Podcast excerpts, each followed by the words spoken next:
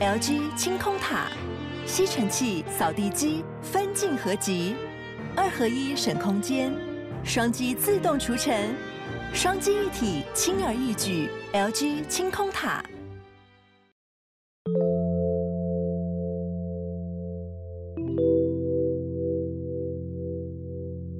嗨，我是康娜，我是卡拉，欢迎收听偷听 Story。今天呢是我们的偷听课 Story，对，啊对对，差不多了，又是一个没默契。是的，所以我们今天要直接进入正题了。对，难得不废话，没有前面之前不废话，我们是喜欢跟大家聊天。对，欸，但是我其实发现大家的反应还蛮两极的，嗯，就是多数人会觉得他很喜欢听我们聊天，对，就很悠闲的感觉。对，但是有些人会觉得说，哦，赶快进入正题，我想听故事。对，就是不想要听那么多你们前面的废话。对，不好意思，我们风格就是这样子哈。就是如果你不想听我们前面的聊天，你可以直接拉到中间。对，然后听的话，听完之后就直接关掉。对，可以自主一下那个。对，你可以自己去选择你想要听的部分，但是记得要听我们就好了。好了，我们今天一样要跟大家讲四则故事。没错，四则。对，那分别的投稿人为，我跟你说，这个人叫做陈 A，他是要用台语念，我知道怎么念，就叫蛋欸。哦。对不对？哦，对，因为我们之前办公室有个主任，他姓陈，然后每大家都叫胆珠林，胆珠林。我想说，为什么是胆珠林？然后原来陈在台语是蛋，对，然后还有珠林这样，对，所以这位叫做蛋呢，蛋呢，对，另外一位呢叫做 Lazy Bone，就是懒骨头，懒骨头，对，再来就是，再来就是米龟，听起来好像也是台语哦，米龟。米龟，米龟感觉很像那种昂咕龟，对对对对，就是那个米的那个米，然后乌龟的龟，米龟，米龟。然后下一位是南部有贩卖机，所以南部有贩卖机是很当然有啊，我也不知道南部有贩卖机，对，还是南部有贩卖机，还是南部有南部有贩卖机吗？有啊，当然有。你你出去，霸凌霸凌，这有两个南部人哦。哎、欸，你更难，你是超难。好了，对我超南，好不好？你才是真正的南部人。好了，那我们接下来就来偷听 story。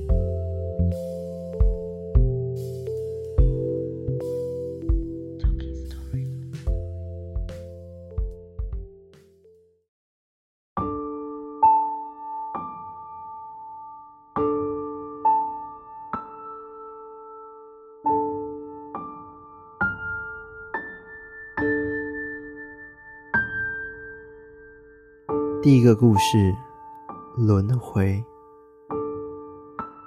我现在是一个爸爸，我有个可爱的女儿，还有一个还在老婆的肚子里的小男孩。其实我是一个蛮铁齿的人，虽然我相信鬼神，但从来没有遇到过。今年是二零二一年，我就来说说我开始相信轮回这件事。在我还是大学三年级的时候，那时候二零一六年，我刚新交了一个女朋友，是从我十二岁一直暗恋到现在的可爱女孩。一次激情之后，发现女朋友怀孕了，但是当时我才大三，因为是在学校期间，所以我很坚决的想要把孩子拿掉。我知道这样很残忍，但是因为还在学。所以我不能让感性压掉我的理性。我之后很难过，因为要在别人的面前展示出自己的坚强一面，所以我的心理压力也越来越大，一直感觉心里有一个坎过不去。之后我在二零一七年的时候结婚了，我女朋友也正式成为我的老婆，那时候也怀孕了。于是，在二零一八年的时候，我的可爱女儿出生了。她跟我的生日只差一天，我二月二十四号出生，我女儿二月二十五号出生。我跟我老婆以为，我们把孩子拿掉之后，小孩可以生回来，但是总感觉心里不对劲。二零一九年的时候，我老婆一直问小 baby，因为她想知道说。胎儿记忆这个东西，小女儿呢总会说：“我都在妈妈肚子里面尿尿，然后里面黑黑的。”后来我跟奶奶说，我老婆之前有脱过胎，结果老人家他呢就直接的带着我老婆说要去超度阴灵。在去年二零二零年九月的时候，我老婆又怀孕了。十一月的时候呢，还不知道肚子里的宝宝是男生还是女生。有一天，小女儿刚睡醒，迷迷糊糊的跟妈妈说：“肚子里面的是哥哥，不是弟弟啦，是哥哥把我踢下来的。但是哥哥也不知道为什么我会先下来当爸爸妈妈的小孩。”听到那件事之后，我们都感到很惊讶。那时候我哭了。我老婆也哭了，心里的坎好像也过了，好多了。因为我们都知道，那真的是哥哥。女儿还帮哥哥取了名字，叫做小树。我老婆在生女儿的时候，有梦过白色的猫头鹰，白色的猫头鹰也代表生出来的是女孩。然而，当知道又怀孕时，我老婆说，她梦到了自己被阿姨开枪，而这个意思呢，代表是男孩。但是，梦到被阿姨开枪这件事情很怪，我到现在还是不确定这个的意思是什么。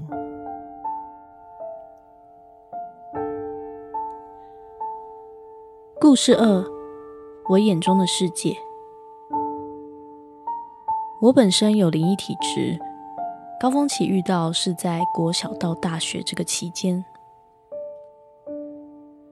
我第一次感受到有灵异现象是在国小五年级的时候。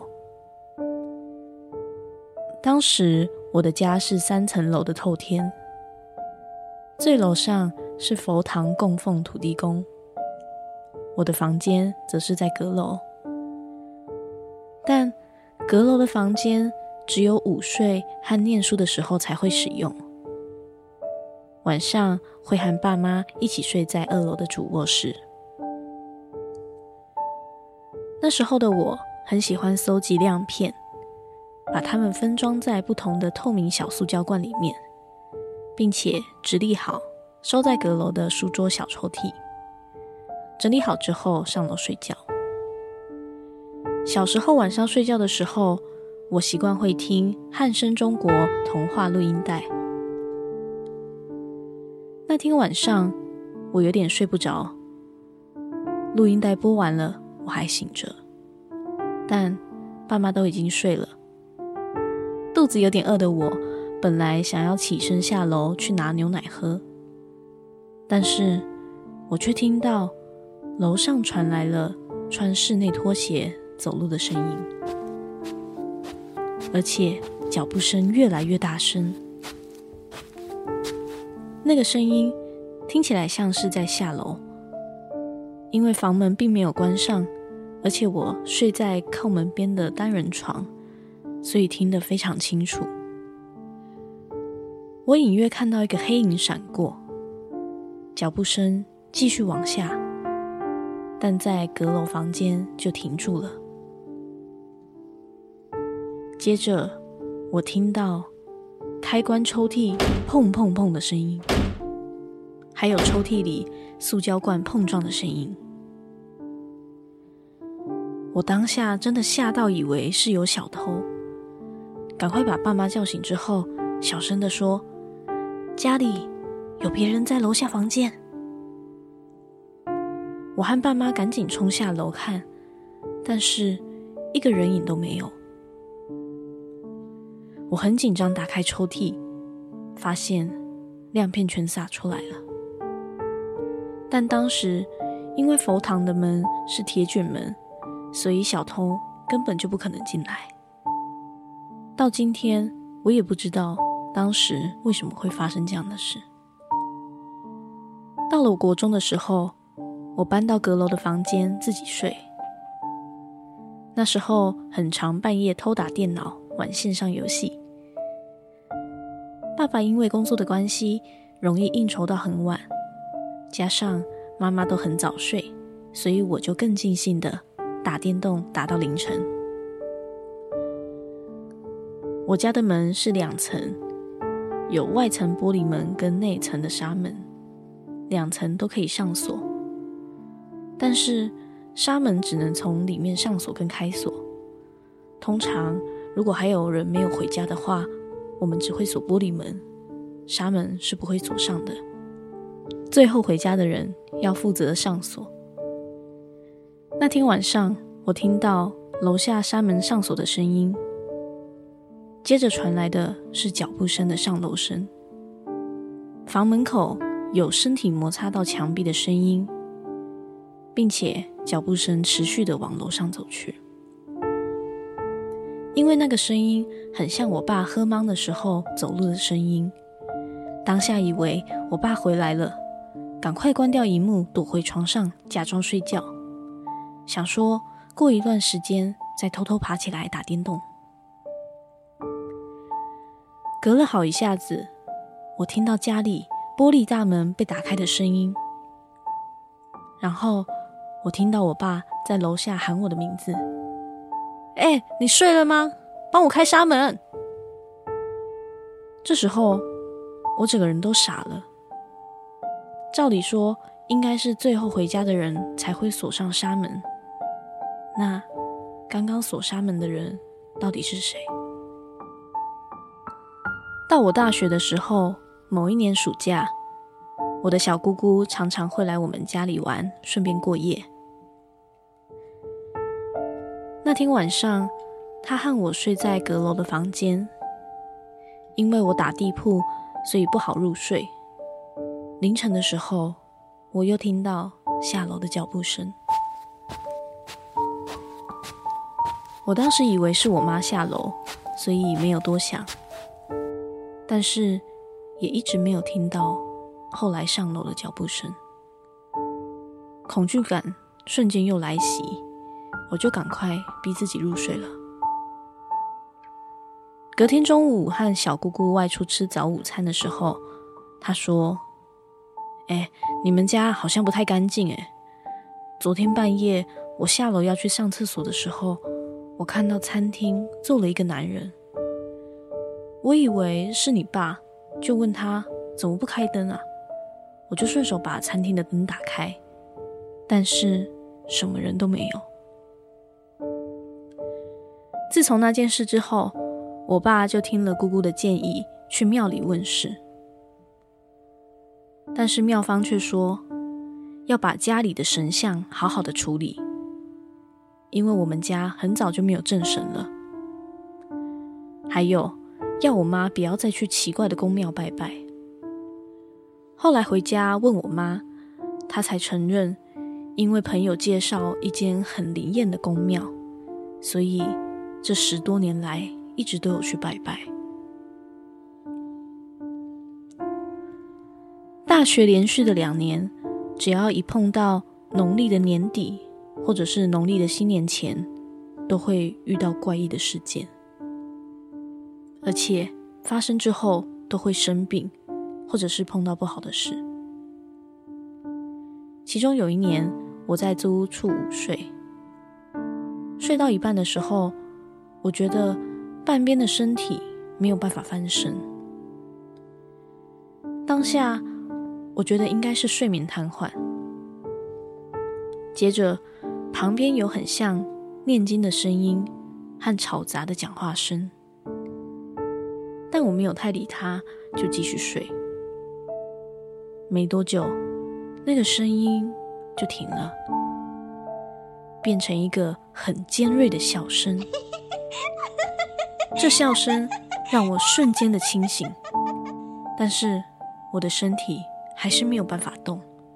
我把眼睛用力的睁开，看到房间有两个人，是很模糊的身形。一个直立的站在床尾，另一个在我的房间来回的冲刺，然后发出刺耳的笑声。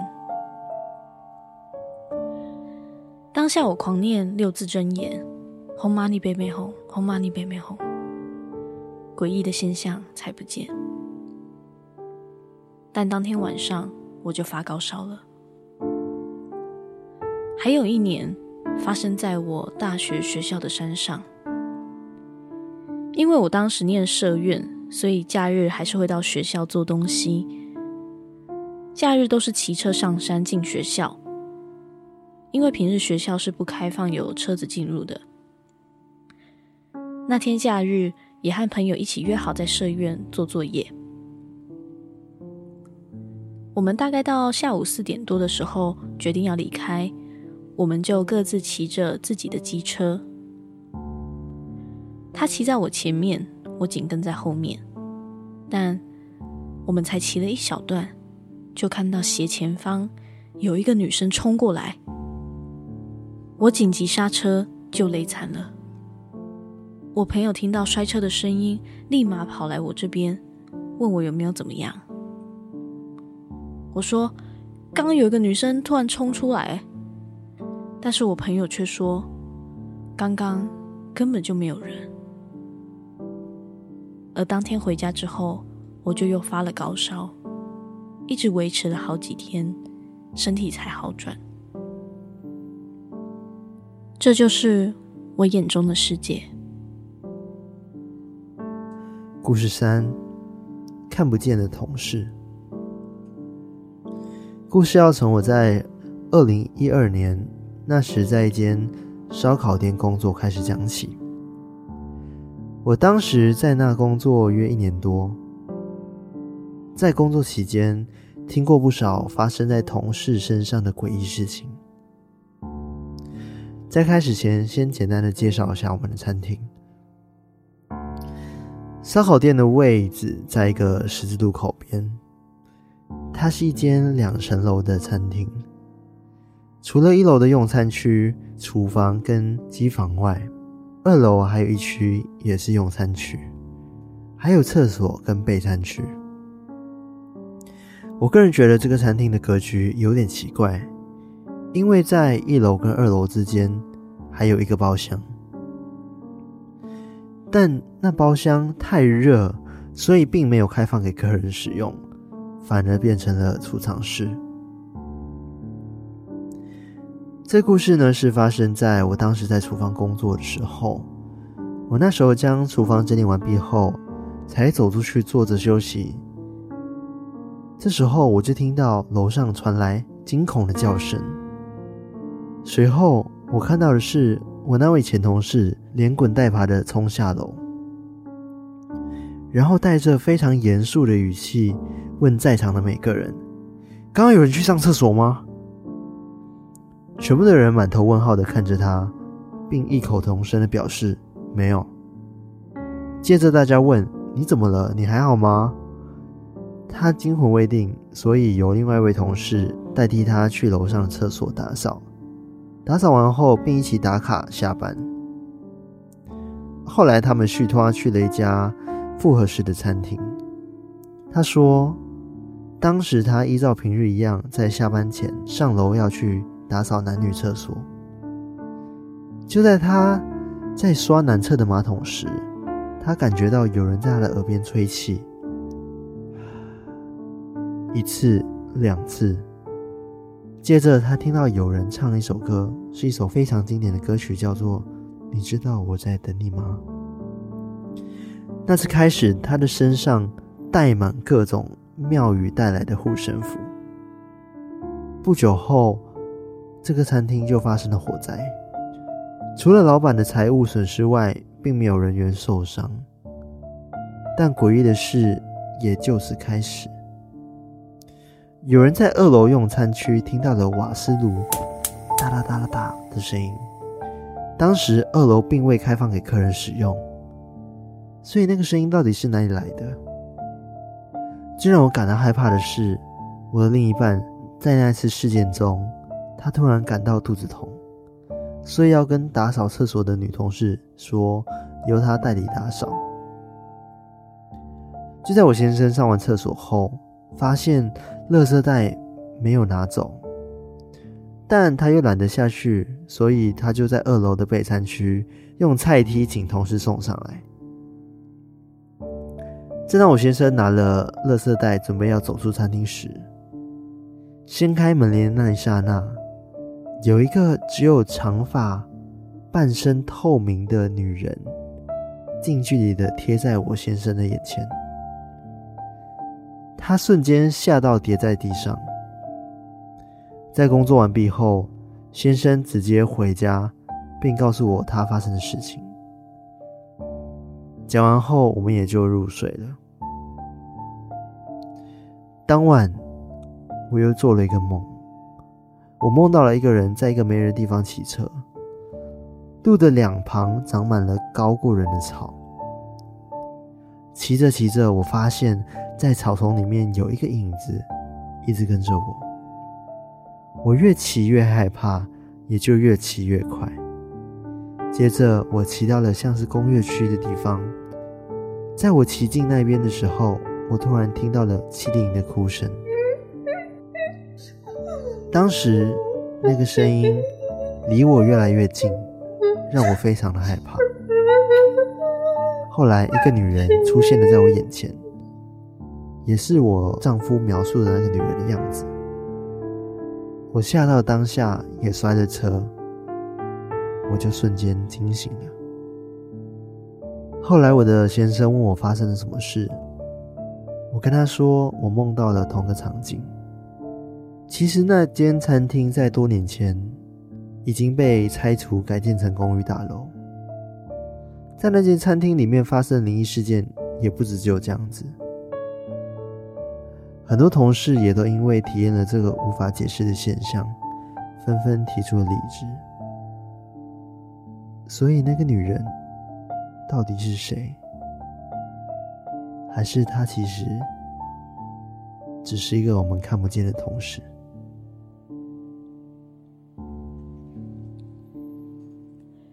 故事四。日本实习惊魂，这是发生在我大四时的故事。我就读的是在南部的某一间大学，而当时刚好有一个出国实习的机会，我就抱着试试看的心态，通过了面试跟审核。到七月的时候，我就和不同科系的学妹一起飞到日本。在一间旅馆实习。第一天，我们住进了员工的宿舍。宿舍有两层楼，我们都住在一楼，而二楼则是旅馆员工的房间。一楼有三个房间，第一间是在大门口，然后转个弯有两间房间。那两间房间，一间是单人床，另外一间是双人床。而这两间房间只有用一扇纸门隔开而已。虽然每一个楼层都有浴室和厕所，可是因为某一些原因，我们必须要到主管去洗澡，不能使用宿舍的浴室。而一楼的厕所也被封住一段时间，所以如果我们要去厕所的话，只能到二楼。同时来日本实习的其他学校的学生 A。因为他要轮早班，所以大门口的房间就是我跟我的学妹在双人的床铺，而另一个学校的学生 B 则是在单人床的房间。我们实习的地方是一个靠山靠海的旅馆，而离旅馆不远的地方是坟墓，而事情就是从第一个礼拜开始的。学妹本身是一个有感应的人，不知道大家有没有听过一个说法：黄昏的时候叫做逢魔时刻，而旅馆的位置也是靠山靠海。晚班的学妹通常都会一个人拿着吸尘器吸地毯。第一天，她一个人在二楼吸地板的时候，她听到。的声音，听起来就像是一群人穿着室内的拖鞋走来走去的声音。但是那一天根本就没有客人住宿。学妹当时觉得，可能是我和另一个学生 B，我们两个人在二楼在忙才会有这样的声音。但到第二天的时候，学妹下午也是一个人吸着地毯，啪嗒啪嗒的，那个声音又突然响了起来。这时候，学妹突然感觉撞到了人，马上就说着对不起，但回过神来，走廊只有她一个人。接连发生这些奇怪的事情，第三天的时候，学妹就请我陪在她的旁边，但那个奇怪的声音只有她听得到。接下来的几天，我们也发生了一些无法解释的事情，因为打扫客房的时候，我们都必须确实的收到客人的钥匙才能进去打扫，而那天是早班的 A。打扫发生的事情，A 跟学妹一样，也是有感应的人。他早班需要负责早餐的供应，还有打扫客房。打扫到某一间的时候，那个房门锁起来了，因为已经确定旅行团的旅客已经全部退房，所以 A 就跑去跟经理说，有客人还在房间。经理跟他强调说，全部的人都已经退房了，所以经理就和 A 一起去有问题的房间，推测可能是客人在退房的时候把房门锁起来了。经理尝试转动门把，突然传来“叩叩”的声音，就像是有人从里面敲门一样。A 和经理两个人都听到了。经理沉下脸，跟 A 说：“这间房间先不要打扫了。”但到了结束实习的时候，也没有人知道到底那个房间有没有人。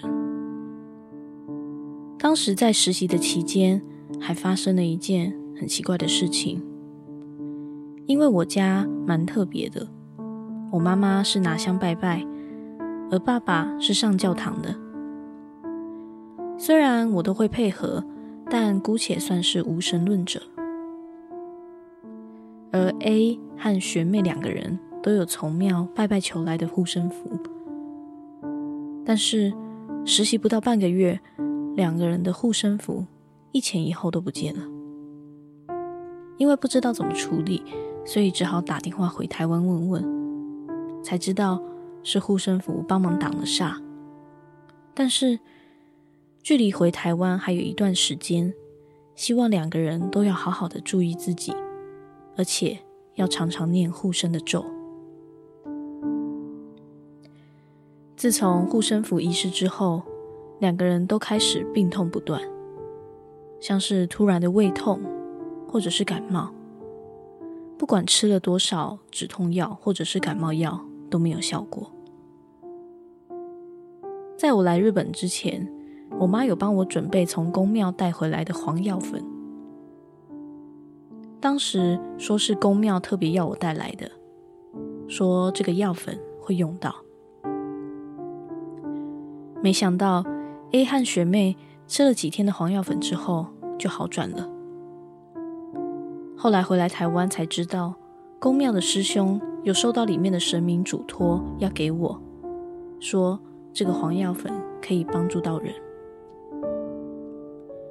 奇怪的事情一直在发生着，但因为我跟 B 其实对这些灵体都没有那么多的感应，但学妹她们一直都发生着奇怪的事情。学妹说，晚上睡觉的时候都有听到有人在耳边说话。本来以为说是我跟 B 两个人在聊天，但醒来后发现灯是熄的，而隔着两个房间的纸门是关起来的。隔天学妹吃早餐的时候，也问我跟 B 昨天晚上有没有听到说话的声音，但是我们什么都没有听到。最后，在离开日本前的一个假日。我们四个人一起到附近的景点去看看，每个人都很兴奋。但是 A 和学妹进去之前就觉得头很晕，而且非常的不舒服，就好像有种东西闷在胸口的感觉。而那天之后，A 和学妹两个人都一起感冒了，吃了好几天的感冒药也没有改善。本来想说，会不会是他们两个人的作息被打乱了，所以才感冒。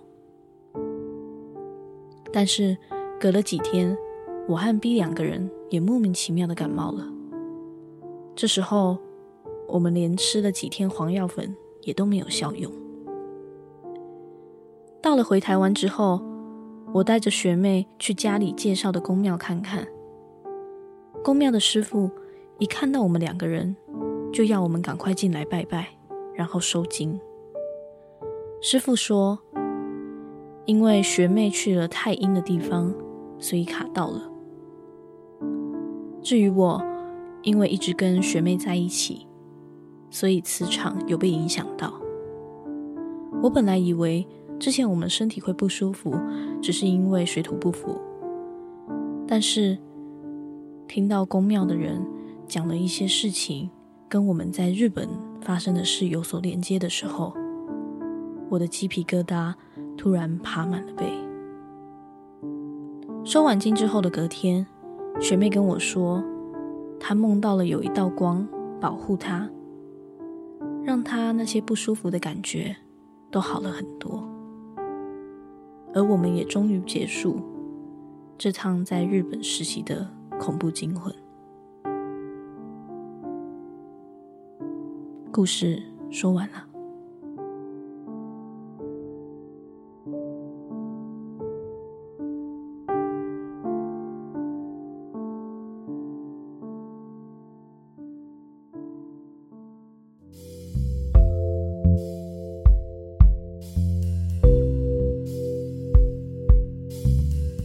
你觉得这四则故事如何？我觉得这四则故事好像都有一个共通点，就是它其实是。算是一系列有时间线的对 一些故事，对，对吧，都是有年份，然后到什么时候什么时候，对，而且或者是他们都在同一个时期，嗯，就是可能从什么时候到什么时候，然后那个事情是一直持续的在发生。对，我想要第一则故事，你不觉得轮回这件事情很奇妙吗？嗯，对，其实他的妹妹，然后说是哥哥让他先下来，对啊，而且妹妹都知道，哎，啊，他他还说哥哥也不知道为什么，为什么是他，会先被生下来，对。哦，我觉得好好可怕哦，对啊，很可怕。但至少代表说，那哥哥后来又回来了。对，就是他是真的有真的回来。对对哦，因为这个叫什么蛋磊嘛，他有讲说，他一开始是不太相信这种事情的。嗯嗯嗯。因为经历这件事情之后，他相信轮回这件事情。就是真的，因为之前我们也在讲到那个婴灵这件事情的时候，有提到说，因为每一个那个。婴灵就他已经准备好说他要在哪里投胎，对对对，所以他可能就等着了。那假如说把他堕胎掉的话，他可能就没有地方可以去。是，那通常他就会跟着爸爸妈妈，就是看什么时候可以再被生下来。嗯，嗯，如果如果从这个角度去看的话，这个故事但诶。他们的孩子可能真的就是这样，就是后来他们在有计划生孩子的时候，就真的又把他再生回来。嗯，然后前面有讲到，就是他的奶奶嘛，就是说带他的老婆去帮他英灵做超度嘛。嗯，但呃，我不确定说是不是真的是要超度，因为我们之前有讲过说超度跟引渡是不太一样的。对。但是因为故事中他有讲到超度，所以我想说可能那他奶奶讲法真的是超度啦。嗯，因为我们你还记得我们之前讲超度跟引渡差别吗？对。其实引渡好像是有点把他带到更好的地方去，对，就是让他去到他该去的地方，对，就不要在这边逗留。对，超度的话是比较，对，就是本来就徘徊在这里的一些鬼神吧，嗯，然后就把他就是超度掉这样子。对对，所以英灵的话比较会是引渡啦，对，应该会是引渡会比较。对，大家可以去就是复习一下 那个英灵那一集，英灵那一集是。对，然后第二则故事是那个嘛，就是米龟的米龟的故事，对，就是他。本身就是有体质的，嗯、然后他疯狂疯狂遇到的，对 对，他疯狂看到的那个时间就是他在国中到大学的高峰期啊，对，就是他的那个高峰期在那边，而且他前面大部分的事情都是发生在他那个家里的那个阁楼，嗯，非常奇怪。而且他第一个故事是说，他以前很喜欢收集那个小亮片嘛，对啊，对啊，然后都放在抽屉，然后听到叭叭叭叭，然后抽屉都是散掉的那个亮粉。我在想说，会不会是老鼠在里面叭叭叭这样？有可能哦。说到这件事情，就是老鼠，嗯，就是我跟卡拉家 后面的阳台，因为我们有时候会把一些垃圾放在阳台上，然后又不想放在家里面，然后等、嗯、想说等垃圾车来再丢嘛。对，结果隔天去看的时候，垃圾居然破掉了，就好像。不知道为什么，就看起来像是被老鼠咬。卡拉是说被老鼠咬，对，长得很像，就是它那个垃圾袋的角胶啊，就感觉破掉，然后里面的骨头啊、鸡骨头什么的掉出来。对，啊，超奇怪的，肯定是老鼠，或者是薯条的盒子之类的。对啊，哎、欸，对啊，哦，可怜的盒子。所以我就觉得很可怕。然后后来我就套了一个新垃圾袋，结果再过一天，垃圾袋又破了。就是他们怎么可以这样隔空闻到？然后就隔空咬，对啦，因为他们鼻子应该是很灵敏的。对啊，不愧是老鼠。好，我们回来故事。没有，我还想分享一件事情，就刚刚讲到说什么，他小时候很爱收集那个亮那个亮片。你小时候有收过这种东西吗？我会收集那个贴纸，我们有贴纸。哎，我也是哦，而且很好玩。我会收集橡皮擦，我也会收集橡皮擦。神奇宝贝的橡皮擦。哦，这个就就是它的方形的嘛，对，橡皮擦，那上面印图片。那我就没有，我收集的是那种。它是素描的那种软软橡皮擦哦，我以前然后有黑色跟白色，然后都是神奇宝贝，然后每个橡皮擦都不同的神奇宝贝哦，超酷的，好可爱哦。对啊，而且我之前很奇妙的事情就是，嗯，我不知道到了某个年纪的时候，我回家然后发现。为什么这个柜子上面贴满美少女战士的贴纸？然后我就问我妈说：“哎、欸，这些谁贴的？我没贴的嘛？”她说：“不是哦，这些都是你收集的哦。” 我想说我也收集美少女战士的贴纸，然后完全没有这个印象哦。哦，然后那个那个就是那个柜子上面贴满美少女战士，然后不同的什么水星啊、木星啊、火星，很齐全。对，很齐全。然后。是 Q 版的，我就想说，嗯啊，好吧，我没有这份记忆，哦，完全没有印象。我以前也很爱收集贴纸，而且我我跟我姐都是收集那种小魔女哆瑞咪，嗯嗯，而且它有那种就是人形的，或者是那种很大片长方形的那一种，嗯嗯，然后我跟我姐就会交换贴纸，就我们每天晚上就打开来，然后说。你要哪一张？然后就开始在那边换。我知道，但是我跟你说，我更屌，哦、我更做更有意义的事情。你们做贴纸，收集邮票哦，好厉害哦！对，我在马来西亚有邮票本，哦，两两两三本。哦，原来真的有人在收集邮票呢。以前，看来我们年代真的对啊，真的怎么样？我们应该以前有，你们没有收过你邮票吗？我有听过这件事情，但我以为是更那个老一辈的收集。真的，有机会我回去马来西亚拍给你。好啊。好啦，我们回到故事。等你可以回去的时候。啊，对，我真的好想回家。好了，我们下下一个故事。好，就是那个故事是嗯，Lazy Bone 的嘛，Lazy Bone 的是蓝骨头他的故事。就是他说那个男同事接下死，因为他想说为什么楼上会有人这样子，还对他唱歌。对，因为他在耳边吹气嘛。然后他有时候对他唱：“你知道我在等你吗？”你知道我刚刚在 犹豫说。所以这故事念的时候，我要唱这首歌吗？就是你知道我在等你吗？我想想说，如果唱的话，应该会破坏整个故事的那个 feel 吧。突然变很好笑。对，所以我就决定说，好吧，那我就用讲出来的好了。对，还是不要唱好了。对，下次直播再唱。已经预定了，是不是？对对对。而且他不是说，就是他觉得那个烧烤店它的那个格局设计好像有点奇怪嘛？对。你知道我想到什么？什么？Overcook，你知道什么才叫格局奇怪？快去看那个厨房，对，狂烧。哎、欸，但是他这个厨房之后后来烧起来了。哦，对啊，故事中，哎、欸，很可怕、欸。对，所以我觉得莫名其妙就，真的很奇怪。不过大家平安无事就好了。对啊，真的。然后接下来第四个故事就是那个南部有贩卖机的故事嘛，对不对？对就是刚。是大四的时候，对他们去日本日本实习，嗯，对，而且是在一间旅馆。我觉得旅馆真的是 很常会有。有，我每次想要日式的那种房间，因为它房间是日式嘛，中间是会有那个纸门，纸门嘛，对不对？我就觉得很可怕，因为你有人经过时候，你看到影子，会 看到人影，然后越来越大，或者是哇，对，好可怕。而且那种好险没看到这种，其实推开的时候，它真的没什么声音，就是很很安静。就很可怕，我不知道，我就想象那个画面，太看太多日本鬼片了。对，又是日本鬼片。对啊，反正我觉得这四则故事都还蛮完整的，这是他们人生呢。对啊，这个已经占据在他们人生中一个非常对很难忘的一个经验。对，真的，对吧？很可怕，而且我觉得每次就是跟宫庙都会有一些关联，这件事情、嗯、就没有办法解释为什么会这样。你看那个南部贩卖机，他们到日本之前，嗯、就是他不是那个他妈的宫庙那边，他妈的宫庙，他妈妈的宫庙，他妈妈那边的宫庙就请他带着他那个黄药粉，嗯、说会用到。结果他们去的时候，就是真的，就是他们不舒服啊什么，就是吃那个黄药粉，真的就用到了。但是到最后，他们会不会像什么姜黄？对，姜黄粉，或者是什么中药之类的。嗯嗯嗯 结果到最后，他们要离开之前，就是他们连吃那个黄药粉都没有用，嗯，所以就赶快回来，就是收紧就比较好。我觉得都很神奇耶，就是真的没有办法解释说为什么会这样子。嗯，好了，不管怎样，就是。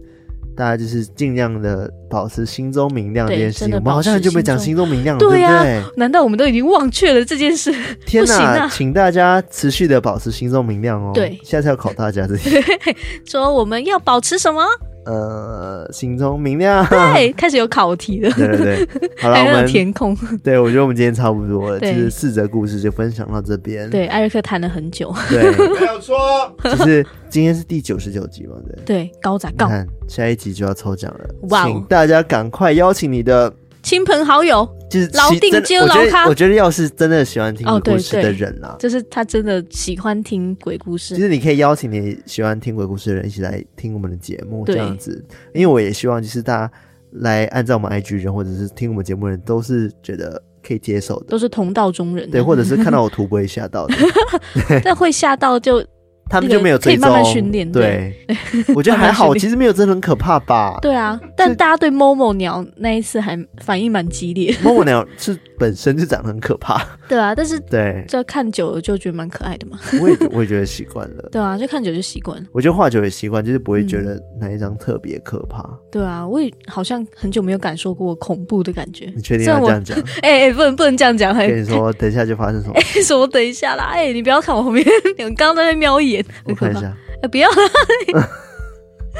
好了，我们今天就分享到这边了。就是喜欢我们节目的话，记得到我们的 IG，然后追踪我们，然后到 Apple Podcast 五星评论，没错，Spotify MixerBox 订阅、按赞、分享、留言，还有我们 Telegram，Telegram，对，是的，那就是今天到这边喽。那我们下次再来偷听 Story，拜拜。